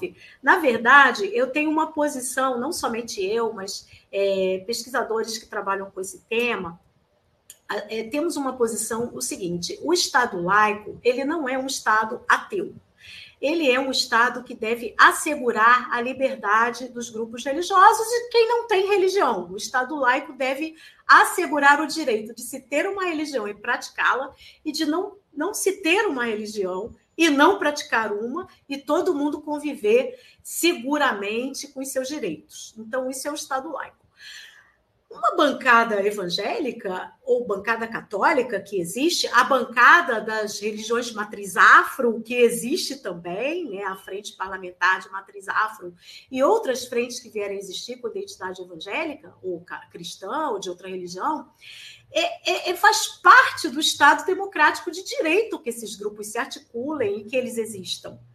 Isso é possível, a gente não pode negar que grupos religiosos e qualquer outro grupo. Dentro do Estado democrático, os grupos se articulam, se organizam, defendem suas pautas. O que não pode acontecer é que o Estado laico se submeta a pautas que não correspondem à Constituição desse país que é, é assentada no Estado laico e no Estado democrático de direito. Então, qualquer pauta que vier de um grupo religioso ou de qualquer outro grupo que busque é, é, colocar sobre toda a população uma pauta específica relacionada à religião ou qualquer coisa que seja e que não corresponda aos elementos constitucionais, isso é que tem que ser impedido. Aí nós temos instituições que têm que garantir esse tipo de abordagem.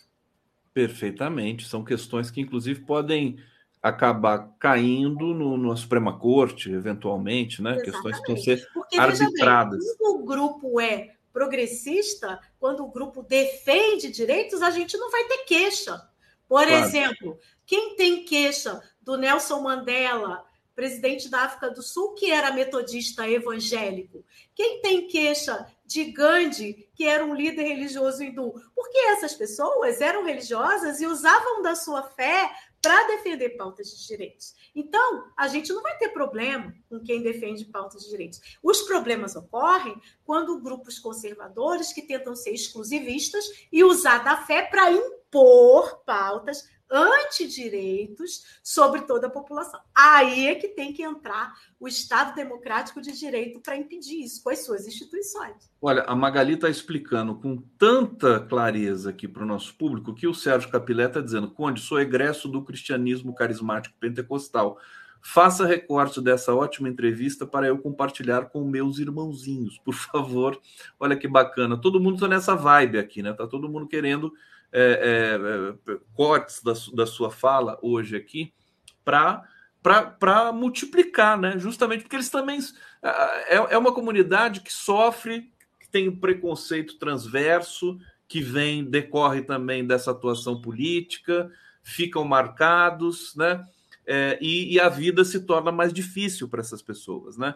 Eu acho que a gente precisa entender. Eu acabei de receber também uma mensagem de uma querida amiga aqui. Ela diz assim: uma linguagem ficcional a série Sintonia do Condizila mostra bem essa ligação tráfico e igreja. Condizila é um dos é, influencers, né, é, youtubers mais é, espetaculares, né? Ele tem, acho que, sei lá, 50, 60 milhões de, de inscritos lá no canal dele.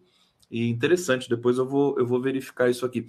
Magali, para terminar, você, inclusive eu chamei você antes para vir aqui, você não podia, que você estava com uma agenda forte de, de palestras, congressos. Conta para mim, conta para gente o, o, o, o que, que tá, o que, o que, que você foi, né? Quais foram os temas que você levou para debater aí pelo Brasil? O que está mais é, palpitante assim nessa cena dos estudos que você é, estabelece, implementa? As pessoas estão muito é, interessadas e preocupadas em discutir a presença dos evangélicos nas mídias. E, em especial, saber como utilizar essas mídias, não demonizar as mídias, mas utilizar de uma forma democrática, comprometida. Né? Então, eu estive é, lá no Rio Grande do Sul, no Congresso Gênero e Religião, é um congresso da Escola Superior de Teologia, em São Leopoldo, é, que reúne pessoas que estudam especificamente a temática de gênero. Então, nós tivemos lá um grupo de trabalho, uma mesa específica sobre religião nas mídias com a temática de gênero. Então, eu levei dados que o coletivo Bereia, onde eu atuo, em que a gente faz o enfrentamento da desinformação em ambientes religiosos, os dados que a gente reúne sobre aquilo que circula de desinformação sobre gênero, para fazer esse pânico, esse terrorismo verbal, colocar essa, essas emoções aí acirradas, né? apresentei lá alguns dados específicos sobre a temática de gênero. Depois eu estive no congresso da Intercom, que é a Sociedade de Estudos Interdisciplinares da Comunicação. Nós temos lá um grupo de, de pesquisa Comunicação e Religiões e apresentei um estudo sobre desinformação nas eleições. É, os temas que foram fortes ali, tentando convencer as pessoas a não votarem na esquerda por conta de, de, de também pânico e terrorismo verbal. E agora, eu acabei de mencionar que semana passada eu estava num seminário de pesquisadores em religião e política e estávamos discutindo o Brasil agora, né? Então, o que, que a gente aprende do que está acontecendo para projetar especialmente as eleições de 24? Essa era a preocupação maior. Olha que fantástico. Você precisa eh, indicar para a gente. Você escreve na, na Carta Capital toda quarta-feira mas um lugar onde a gente possa encontrar esses estudos, esses anais aí desses congressos, dessas. Depois você manda para mim, Mando porque sim. eu vou divulgar aqui e te convido de novo para a gente reforçar esse esse tempo, que é um tema que o pessoal está muito interessado, está todo mundo querendo saber também. É... Amanhã eu vou estar num seminário internacional muito interessante, é promovido por uma agência que financia projetos no mundo inteiro, alemã, chamada Pão para o Mundo. Eu não sei falar o nome em alemão, é, mas é, eles estão promovendo um debate sobre fake news em eleições, com experiências e casos de vários continentes. Então, eu fui convidada para apresentar o caso do Brasil, mas vou aprender do que, que aconteceu em outros lugares do mundo. Então, vou, vou poder. E. Onde que vai ser esse. É um, é um seminário virtual. virtual. É, ele, ele, mas é, é um grupo fechado, né? Fechado. Mas eu vou aprender um monte de coisa para poder compartilhar com a gente aí depois. Depois você volta aqui para contar para gente, hein, Magali? Olha, a Marina está dizendo aqui, Conde, sugiro o livro será larga la noite, autor Santiago Gamboa. Tá aqui, tá sugerido, devidamente sugerido Legal. aqui. Magali, brigadíssimo, sempre Valeu. generosa aqui conosco. Bom trabalho, bom seminário e Obrigada. em breve estaremos juntos mais uma vez. Valeu, um beijo pessoal, até mais.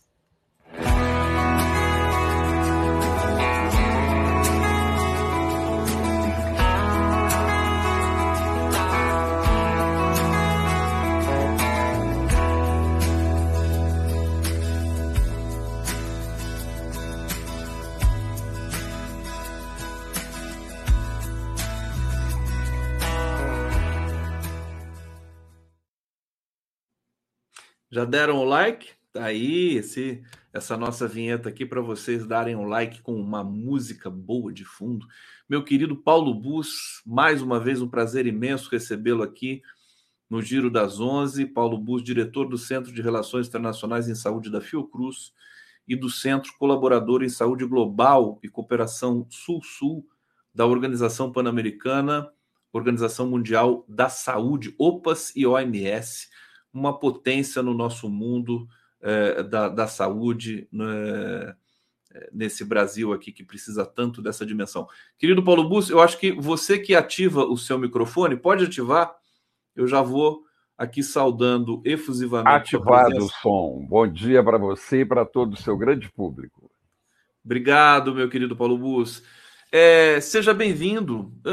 Antes de mais nada, eu queria que você falasse um pouco sobre é, a cena é, político-social brasileira, no sentido de que nós vimos aí um julgamento é, do STF muito importante sobre aquele, aqueles ataques à democracia. Como é que você viu? Você, você gostou do que você viu no julgamento do STF? Paulo Bus.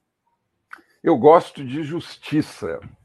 E eu acho que o, ST, o, o, o Supremo o STF novamente foi promotor da justiça, isto é, ao julgar ah, os celerados, eu posso dizer assim, que tentaram derrubar eh, o, o, Estado de Direito, dar um golpe de Estado para tomar o poder é, legitimamente atribuído pelo povo brasileiro ao presidente Lula, eles cometeram o, o, o mais grave crime que se pode esperar de um grupo contra a toda a população, que é se apossar uh, de forma irregular, de forma é, absolutamente inaceitável do poder. Né?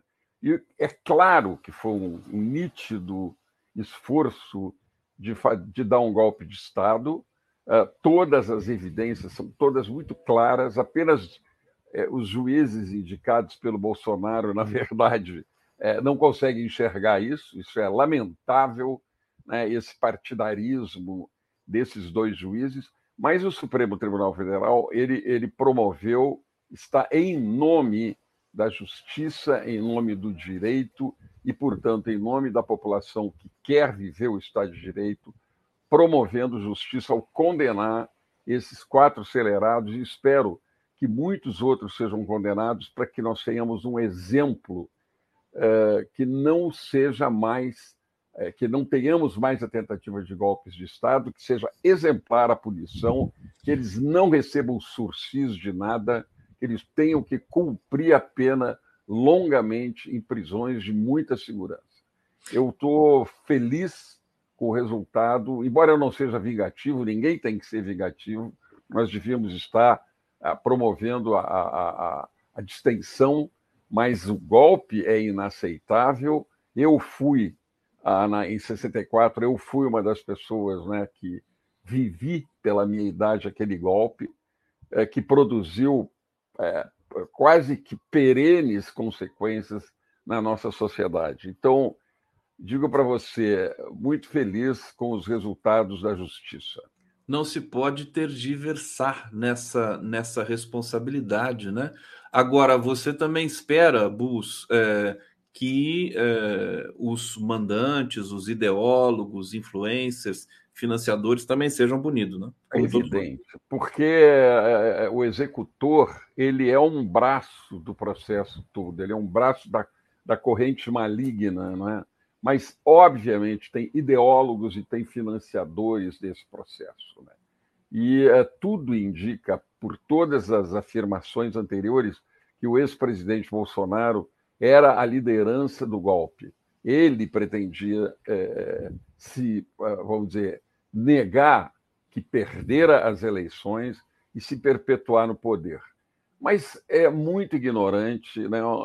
nem as Forças Armadas o lado mais sombrio e ignorante que as Forças Armadas também têm, né, é, o apoiaram, porque ele é, ele é a nata do que temos de pior no Brasil. Né? Tanto a formação dele, a ignorância, o que ele sabe sim é manipular, orientado, obviamente, por especialistas né, em, em matéria de comunicação, ele tem sabido manipular, uh, buscando uh, esses contatos absolutamente uh, inaceitáveis.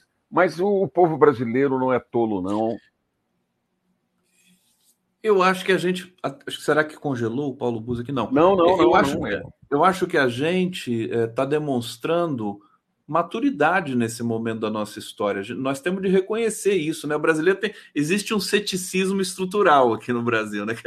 Sobretudo nos, no campo democrático mais à esquerda, né? A gente meio que desacredita na, no potencial, né? É, é, é uma ambiguidade, pelo menos, né? Que a gente sente. Não sei se você concorda com essa leitura, mas assim é, é, o, a população brasileira, a opinião pública, ela vai renascendo, ela vai se reestruturando depois de tempos de trevas, né? tempos de obscurantismo. Você, você acha que hoje o Arthur Lira, antes da gente entrar na nossa pauta da saúde e tudo mais, eu quero aproveitar a sua presença aqui, aproveitar a sua, a sua capacidade analítica, meu querido Paulo Bus. É, o Arthur Lira deu uma entrevista na Folha de São Paulo dizendo que o bolsonarismo está longe de estar morto e tudo mais. É, como é que você vê essa, esse campo que foi formado no Brasil, meio que, né, uma conjuntura muito específica, né, discurso de ódio, imprensa né, com, com seus pendores também golpistas e anti-esquerdistas, acabou eclodindo em Bolsonaro. Você acha que a gente vira essa página? Essa página vai continuar ali reverberando e perturbando a nossa ordem democrática? Olha, eu discordo praticamente de tudo com o Arthur Lira, mas nisso eu concordo. Eu acho que é, o bolsonarismo não morreu, ah, permanece vivo nos piores bolsões é, da sociedade brasileira, está escondido nas trevas, é, vai disputar, como nos disse a Magali agora há pouco, as eleições municipais.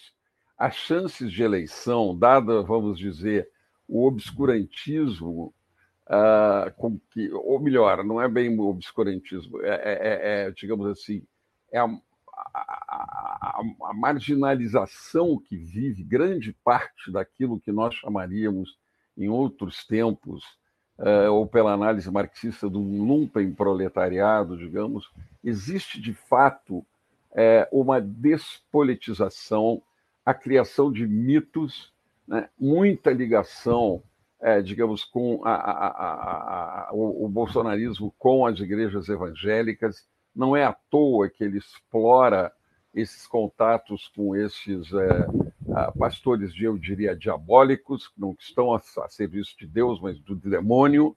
Né?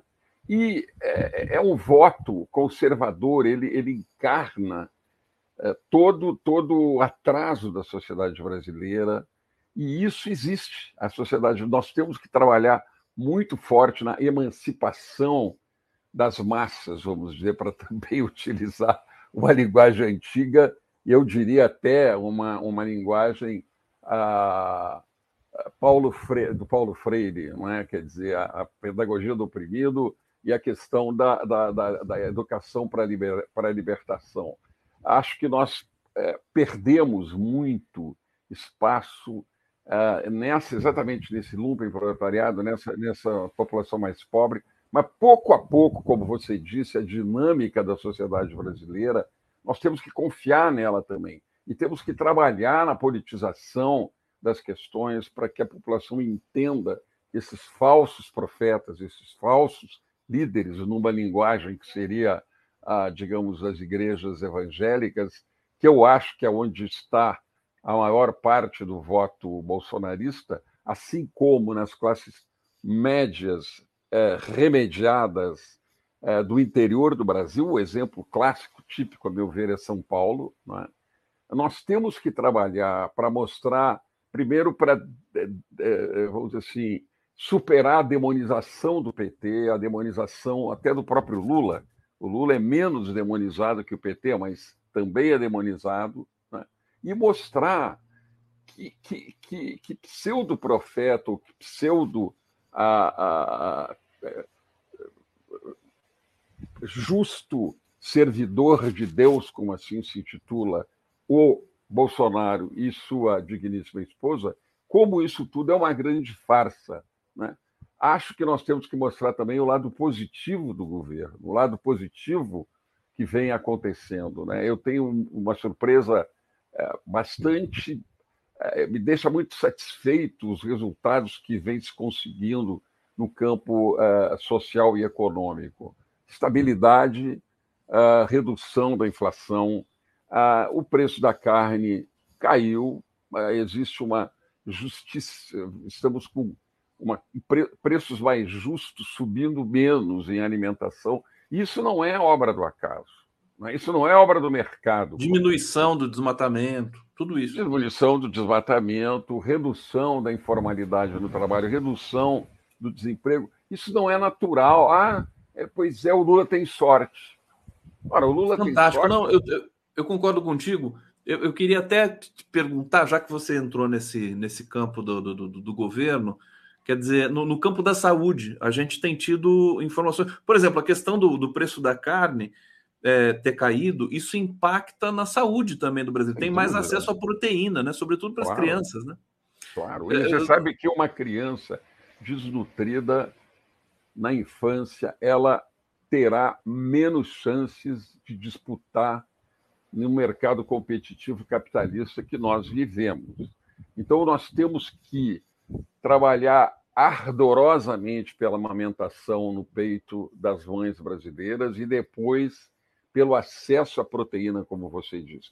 Porque a desnutrição proteica dos, das, dos bebês e das crianças é o pior legado que uma sociedade pode dar a uma pessoa. Então, quando o Lula fala fome zero, ele está corretíssimo. Né? E agora, é, essa queda no preço de proteínas, a estabilização no preço dos alimentos, etc., o estímulo à agroecologia, o estímulo à produção dos pequenos agricultores, cria mercado e, ao mesmo tempo, cria condições das pessoas comprarem mais barato o alimento de boa qualidade. Tudo isso está dentro desse projeto de sociedade que o Lula ofereceu ao sonho dos brasileiros que compraram esse projeto. Agora nós temos que ajudar, porque o, o Congresso Nacional vai jogar pesado, porque é um, um grande número, infelizmente, dos deputados, sobretudo eleitos, sobretudo deputados, não tem o menor compromisso com a justiça social, com o progresso dessa nação. Eles têm compromisso com as falcatruas que frequentemente vêm à tona, tem com o pior né, do seu eleitorado. Então, não se, esse Congresso, apesar de todas as concessões que o Lula vem fazendo, que são, eu diria, necessárias, você não governa sem o Congresso, a não ser que você seja um ditador. Então, esse jogo é um jogo extremamente delicado, extremamente difícil. Né? O Lula tem é, se virado para inclusive entregando é, importantes postos no governo. Eu, eu vivo o dilema de concordar e discordar dessa estratégia. Mas como é que se governa uma sociedade que se depende de um conjunto de deputados e senadores da qualidade com que nós temos no, no, no Congresso Nacional?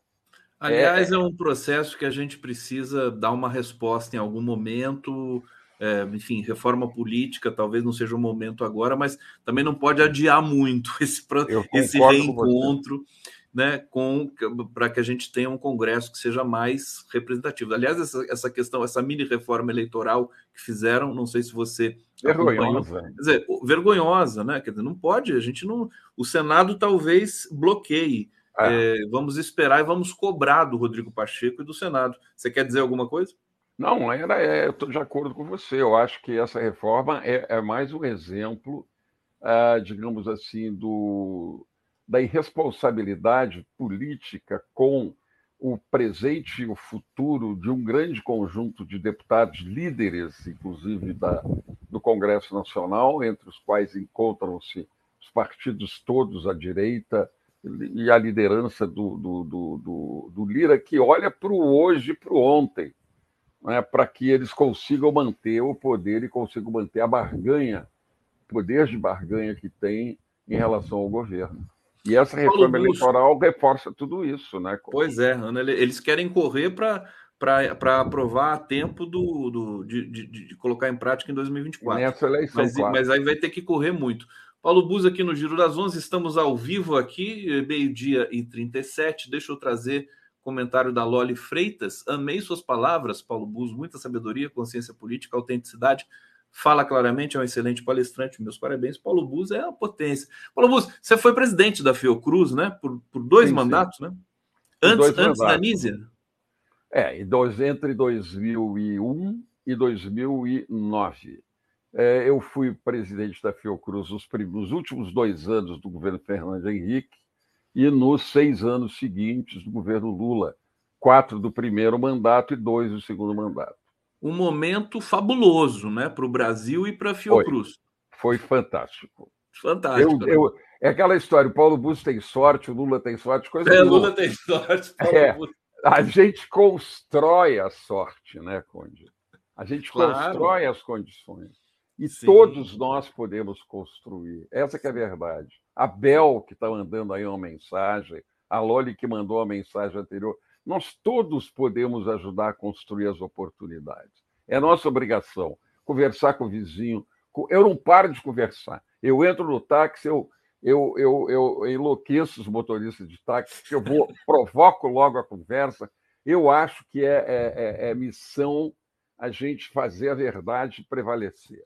E tem em todos os momentos, em todos os lugares que você estiver. E o melhor de tudo, né? Eu também sou compulsivo, né? Com o caixa de supermercado, né? As pessoas mais simples, assim, é o melhor, porque daí você sente, né? Parece que você é, se conecta é, é. com o país, né? É e você sente também a, a, a, vamos dizer assim, aonde reside a resistência uh, construída ideologicamente, ou em, quase que muitas vezes imposta ideologicamente por, por manipuladores. Aonde está a, a resistência para a gente entrar pelas frestinhas da resistência e, e, não obrigar ninguém, que ninguém tem que ser obrigado a nada, mas trazer o seu argumento também, né? O Bus, e eu costumo, quer dizer, coisa de luta de classes também, de ser né, comunista. Assim. O, o, você passa no caixa do supermercado, você, você nota que tem algum problema ali, deu problema na caixa, alguma coisa, aí atrasa, né? Em geral, as elites culpam o, o funcionário, né? A primeira coisa que, quando eu, eu falo assim, falou: escuta, seu patrão está pagando direito, tá, você está bem assistido, você está em condições de trabalho, porque é assim que a gente tem que proceder, claro, né? Sem dúvida alguma. Mas eu, tô, eu acho que nós estamos caminhando bem do ponto de vista das políticas sociais, do ponto de vista da política econômica, da política ambiental. Uh, e acho que o Lula hoje, na ONU, hoje, ele vai fazer daqui a pouco um discurso nas Nações Unidas. Neste momento, hoje, eu estava assistindo a, a, o, o, a cúpula dos Objetivos de Desenvolvimento Sustentável. Neste momento, está acontecendo em Nova York, na ONU. O Lula vai falar daqui a pouco, dentro da cúpula, e depois ele faz o discurso inaugural eh, da Assembleia Mundial, né, da, da, da, da Assembleia Geral das Nações Unidas, como toda é histórico do Brasil ser o primeiro orador, logo depois o orador será o Biden, e o Lula vai trazer a mensagem do G77, o grupo dos países de desenvolvimento que acaba de se reunir em Cuba, e o presidente do G77, o presidente de Cuba, já falou, e a mensagem é clara. A mensagem é: nós temos que mudar a ordem econômica internacional tem que reduzir, tem que tratar a dívida externa dos países de desenvolvimento, que já pagaram e repagaram essa dívida. Não é possível 20% do, da arrecadação dos países ser para pagar a dívida externa. Países pobres, países que não têm acesso à alimentação, onde tem pobreza, onde tem mortalidade infantil elevada. Então, existe uma série de mensagens. Ouvidos moucos, como se diria no português antigo, por parte das grandes potências. Mas o Lula vai reafirmar a posição do G77, a posição do Brasil, que volta à cena internacional com a qualidade do discurso, da veracidade do Lula.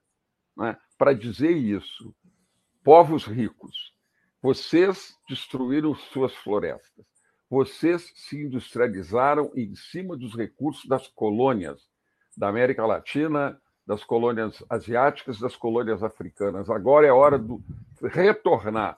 Vocês têm que reduzir, se for necessário, a, a, a, a qualidade de vida absurdamente superior que vocês têm, em nome do desenvolvimento dos países que estão numa situação terrivelmente pior. Fantástico. O discurso do, do Lula na ONU, eu estou me preparando aqui, vai ser uma das coisas mais importantes, né?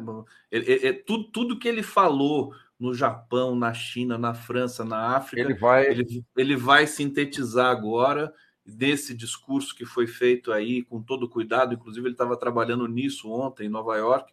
É, espetacular. O, o, líder mais, com maior credibilidade no mundo, sem eu dúvida acho. nenhuma. Eu todo acho. mundo querendo conversar, as bilaterais que vão ser feitas. Deixa eu só trazer mais comentários aqui antes da gente seguir. Bel Yemerman, Yermans. Paulo Bus, certíssimo ampliar a comunicação das coisas importantes que estão sendo feitas, fundamental. Ivone Barros, boa tarde a todos. Falando em Paulo Freire, amanhã seria seu aniversário. Olha só que bacana. Que aniversário legal. do Paulo Freire. Uh, aqui o Fernando Bai também está deixando uma mensagem: 20 anos de ditadura, 40 anos de transição. Genial. É, aqui, essa, essa mensagem eu já tinha lido. Bus, você também é editor da revista Cris, do caderno Cris, ou não? Sim, sim. Você é o editor. Sim, claro. Eu queria que você falasse, porque você é, você está responsável agora pela, pela área de colaboração internacional no campo da saúde, né? No, no dentro no âmbito da Fiocruz. Exatamente. O que está sendo? Como é que está esse caderno? O caderno Cris, Cadernos Cris, é, é, é, é uma publicação da Fiocruz. Está sempre. Você pode baixar gratuitamente no site da Fiocruz, né? É, editado aqui pelo nosso querido Paulo Bus. O que está sendo discutido ali? Quais são os, esses pilares da, das questões internacionais agora no âmbito da saúde? Olha, esse o setembro é o início do ano político no mundo, é? no ano político nas Nações Unidas, do ano político do Conselho de Direitos Humanos, em todos os aspectos. Então, este momento, esta, esta semana, Conde, exatamente esta semana, e todo mundo que quiser assistir pode assistir num endereço chamado UN, o United Nations Web TV, o N Web TV, todo o discurso do Lula daqui a pouco, é só clicar na internet, o N Web TV, e entrar no, no, na programação ao vivo. Vamos assistir o Lula, podem assistir o Biden, tem tradução ao espanhol, ao inglês, ao português, o Lula vai falar em português. Ah, então, este é um grande momento, essa semana do chamada uh, segmento de alto nível, e que os chefes de Estado estão lá debatendo todas as questões mais importantes do mundo. Nós vamos ter a presidência agora do Brasil no G20, isso é muito importante, porque as 19 economias mais ricas e a União Europeia configuram o G20. E o Brasil vai convidar para o G20. Olha, você já. Está vendo? Olha aí. Você não deixa passar, né? Já trouxe aí o acesso.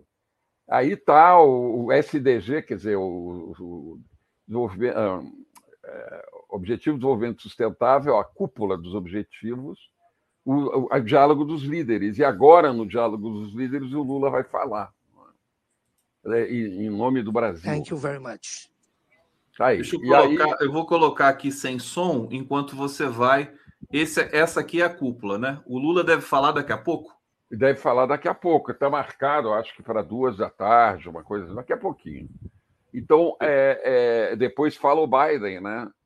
Uh, e o, o, essa semana é uma semana muito importante. Depois nós vamos ter a outra coisa importante nesse mês de setembro vai ser a Agenda da Saúde das Américas. A Organização Pan-Americana da Saúde reúne todos os é, todos os é, ministros da saúde da região em Washington, onde ela fica localizada, e ali se discute o que os ministros da saúde do, das Américas vão fazer juntos neste e no próximo ano, lembrando que a Organização Pan-Americana da Saúde é hoje dirigida por um brasileiro de grande qualidade, um médico de Pernambuco, que foi presidente da Anvisa, foi um monte de coisa, Dr. Jarbas Barbosa.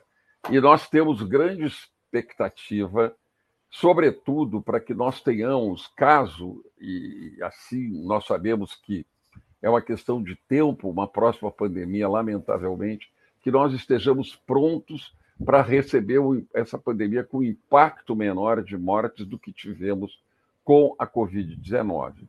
Então, são grandes momentos desse mês de setembro, assim como no Conselho de Direitos Humanos em Genebra, está se discutindo o grande tratado do direito ao desenvolvimento. É um, tratado, é um, é um, é um projeto lindo e todos esses assuntos estão no nosso caderno.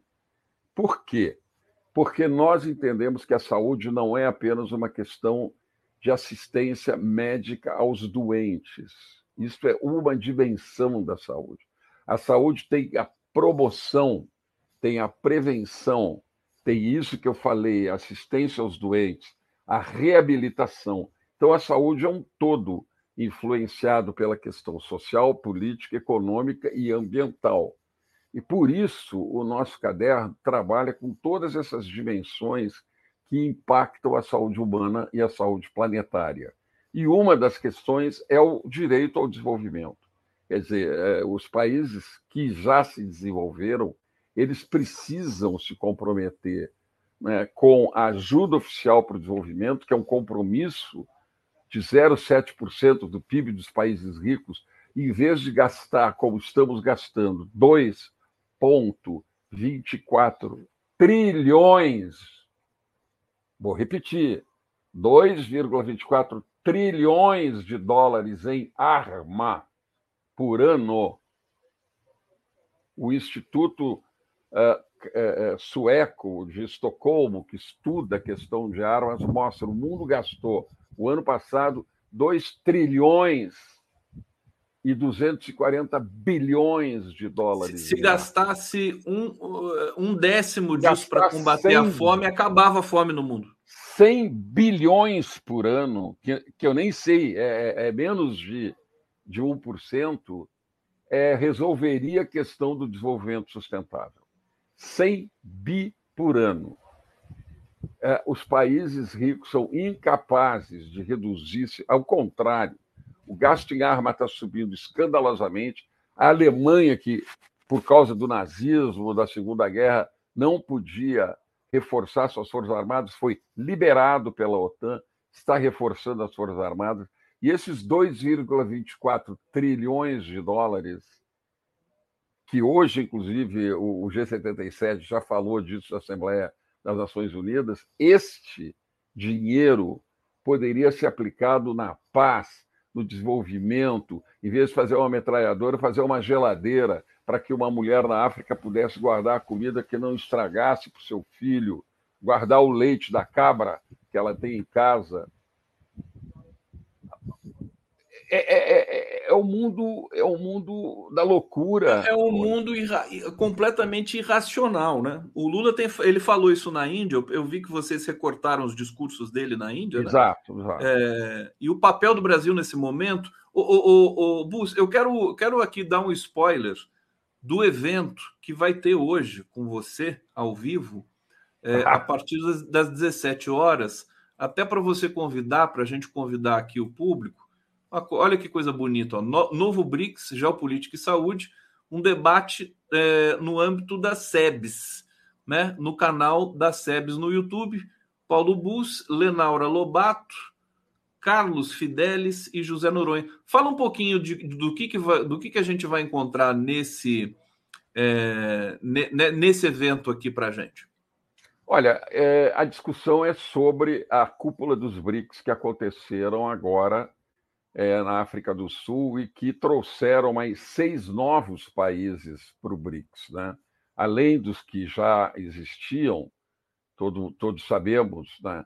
É, o documento, o, o, os países Brasil, Rússia, é, Índia, China e África do Sul agora incorporaram-se Argentina, aqui da América, Egito, Irã, Arábia Saudita e Emirados Árabes do norte da África e do Oriente Médio, e a Etiópia, que é a sede da União Africana, um dos grandes países da África. Com isso, este grupo ele é, é, é, fica com 36% do PIB do mundo e mais de 40% da população, 42% do petróleo.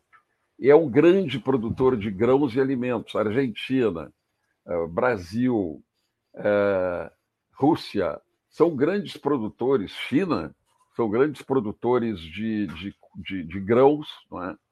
É, é, e, e, de novas tecnologias, computação quântica, robótica, inteligência artificial e também minerais, o lítio.